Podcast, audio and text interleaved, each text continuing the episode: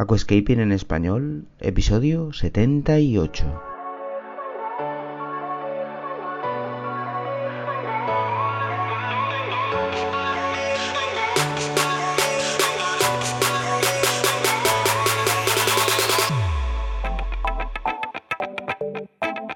Muy buenos días a todos y bienvenidos a Aquascaping en español, el podcast de Nascapers para todos aquellos apasionados al paisajismo acuático que queréis llevar vuestro acuario a un nivel superior. Como todas las semanas, contigo, Albert Escribuela. Muy buenas a todos, bienvenidos a Aquascaping en español.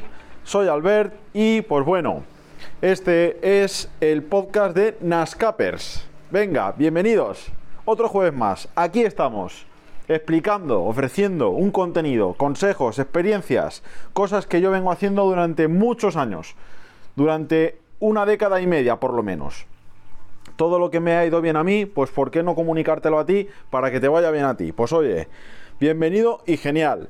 Venga, voy a tratar un tema hoy que me vengo fijando, mm, está muy confuso, está muy confuso eh, por mucha gente y no es por culpa vuestra, sino por culpa de, una serie de sucesión de cosas que, no acaban de estar claras y bueno, la verdad es que como todo en la vida, me imagino que como en todo sector, como en toda profesión, pues habrá espectaculares profesionales, profesionales normales, profesionales mediocres, profesionales eh, pues bastante deficientes y pues bueno, eh, me veo obligado a hablarte hoy de qué parámetros son los buenos, los correctos en el agua de osmosis. Porque sí que es cierto que me encuentro con muchos clientes que me dicen, no, el agua la tengo bien, me salen todos los valores correctos. Y que luego cuando les haces una prueba de test en su agua de osmosis, pues Efectivamente no, son correctos. Entonces, quiero hablarte un poquito sobre qué valores son los que te deben de salir en el equipo de osmosis, ¿de acuerdo? Porque el agua de osmosis no es otro agua que 0 de GH, 0 de KH y el pH en 6,6. O sea, es decir, el agua de osmosis significa eso, el agua de osmosis no es un KH de 1, un GH de 2 y un pH de 7. Eso no es agua de osmosis. Eso significa que el equipo, sea el factor que sea, no está trabajando adecuadamente, o bien en sus prefiltros, o bien en la membrana, y el equipo pues no acaba de eh, funcionar correctamente para acidificar al máximo en todo, todo el agua de red que le pueda entrar te tengo que puntualizar, te tengo que decir que evidentemente un equipo de osmosis donde eh, el agua de red es un agua muy dura, va a sufrir más, es decir, va a haber que cambiar los prefiltros y la membrana pues bastante más rápido de lo normal. Y en una zona por ejemplo, pues en una zona de Madrid que, ya prácticamente es que el agua de, red prácticamente es de osmosis a falta de algún reajuste, pues, pues no, no va a ser necesario incluso, ¿no? Eh, el mismo equipo, cambiar los prefiltros tan seguido, pero en la vertiente de Levante, eh, pues eh, Barcelona, Tarragona, Castellón, Valencia, Alicante, Murcia, pues toda la parte mediterránea, toda la zona geográfica de, de, de este sector, pues las aguas de red son aguas duras, donde el GH viene a rondar entre 20 y 30, el KH viene a rondar de entre, pues a lo mejor 8 a 15 y pH es incluso de 8 8 y medio, ¿no? Entonces, pues bueno, para acuarios con cíclidos africanos, Tanganica o Malawi, evidentemente esto pues es genial, pero claro, al aquascaping, que es a lo que me dedico yo y te dedicas tú que me estás escuchando, pues esto no interesa, es todo lo contrario, justo. Entonces, pues bueno, quiero, pues eh, sobre todo eh, la dinámica que eh, vengo estableciendo en cuanto a los podcasts, a los vídeos, que es em, sobre todo que, em, asesorarte darte esas pinceladas, esos destellos, pues para que tú sepas y que no te cuenten historias ni, ni te engañen, ¿no?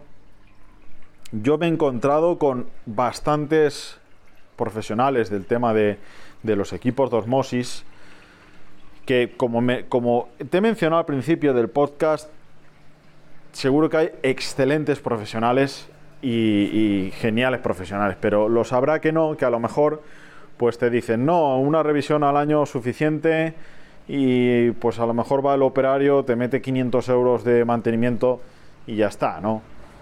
Eh, por, una cosa que eh, quizá pues no es eh, no es correcta. Entonces, básicamente, tú tienes que tener claro que para tener el acuario bien y que te entre agua bien de osmosis, tú tienes que tener unos valores KH0, GH0 y el pH en 6,6 o 6,8.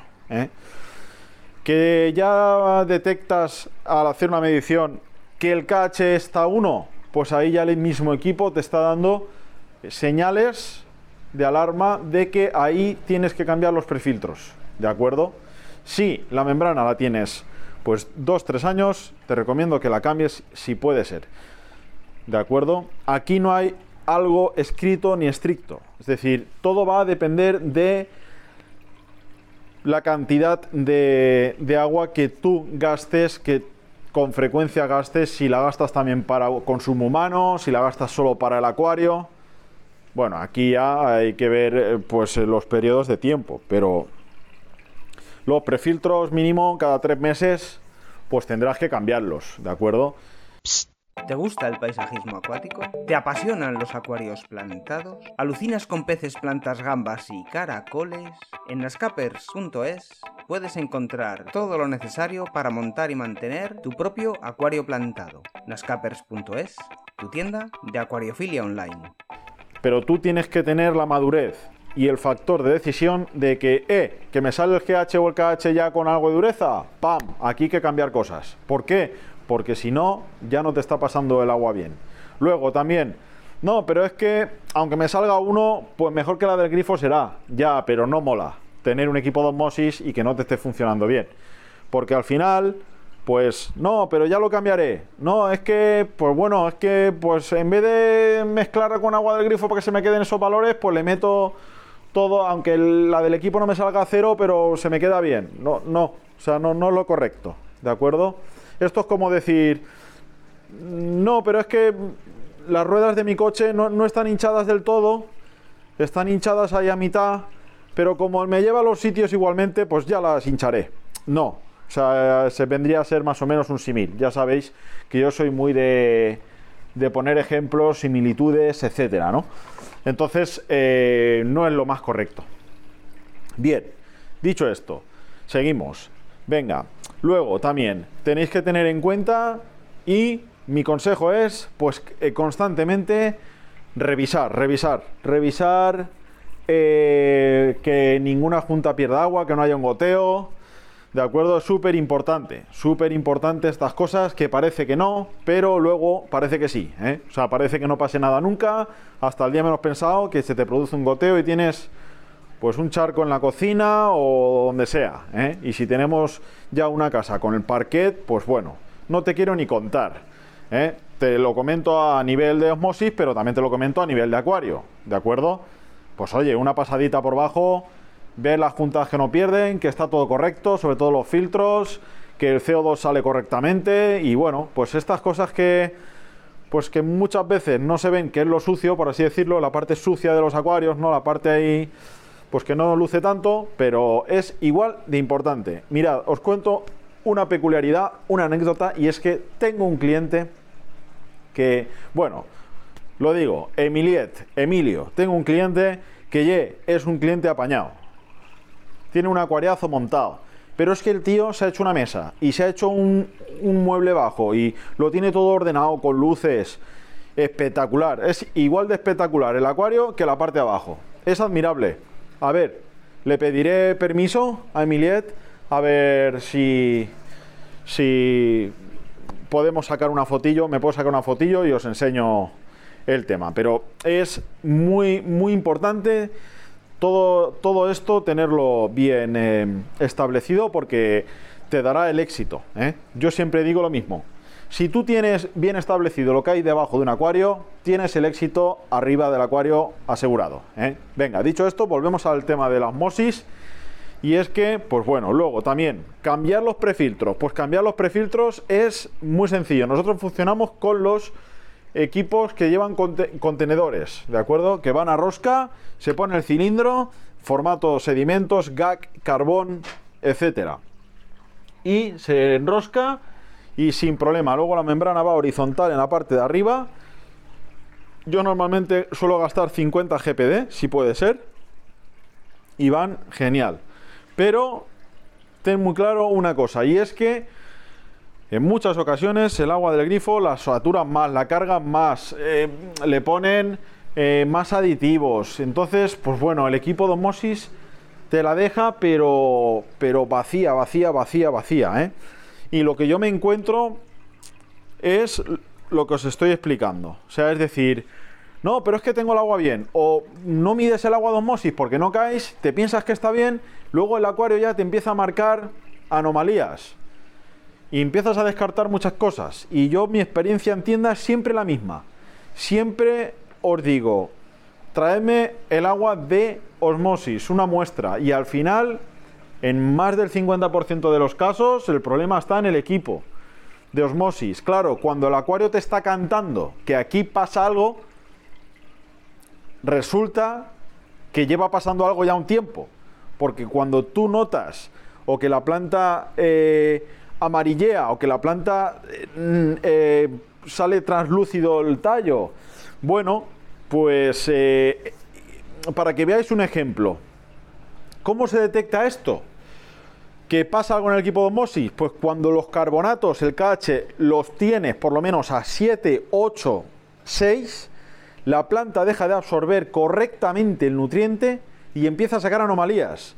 Pero fíjate todo lo que tienes tú que entresacar, que tirar del hilo para llegar a esa conclusión. Yo, pues son muchos años, muchos años, muchos clientes, muchos acuarios y al final uno, pues ya va teniendo cierto bagaje, ¿no? Cierto pozo de experiencias que ya te llevan a ir directamente al hilo, ¿de acuerdo? Ir a la diana. Entonces, pues bueno, hoy quería traerte este podcast, comentarte esto del tema de, del equipo de los equipos de osmosis, cómo tú debes y puedes saber cuando algo no funciona bien, cada cuánto tienes que cambiarlos, ¿eh? y en definitiva, pues eh, una ayudita, ¿de acuerdo? En un tema pues que no es muy muy... El tema de los equipos de no es lo que más os preocupe, pero sí que me veo en la obligación de traerte este tema, de comentártelo, de hablarte sobre ello. Y pues bueno, eh, vamos a dejarlo aquí, ¿de acuerdo? Otro jueves más. Recuerda, estamos los domingos en pues la saga de vídeos alga por alga. Vamos prosiguiendo con las algas.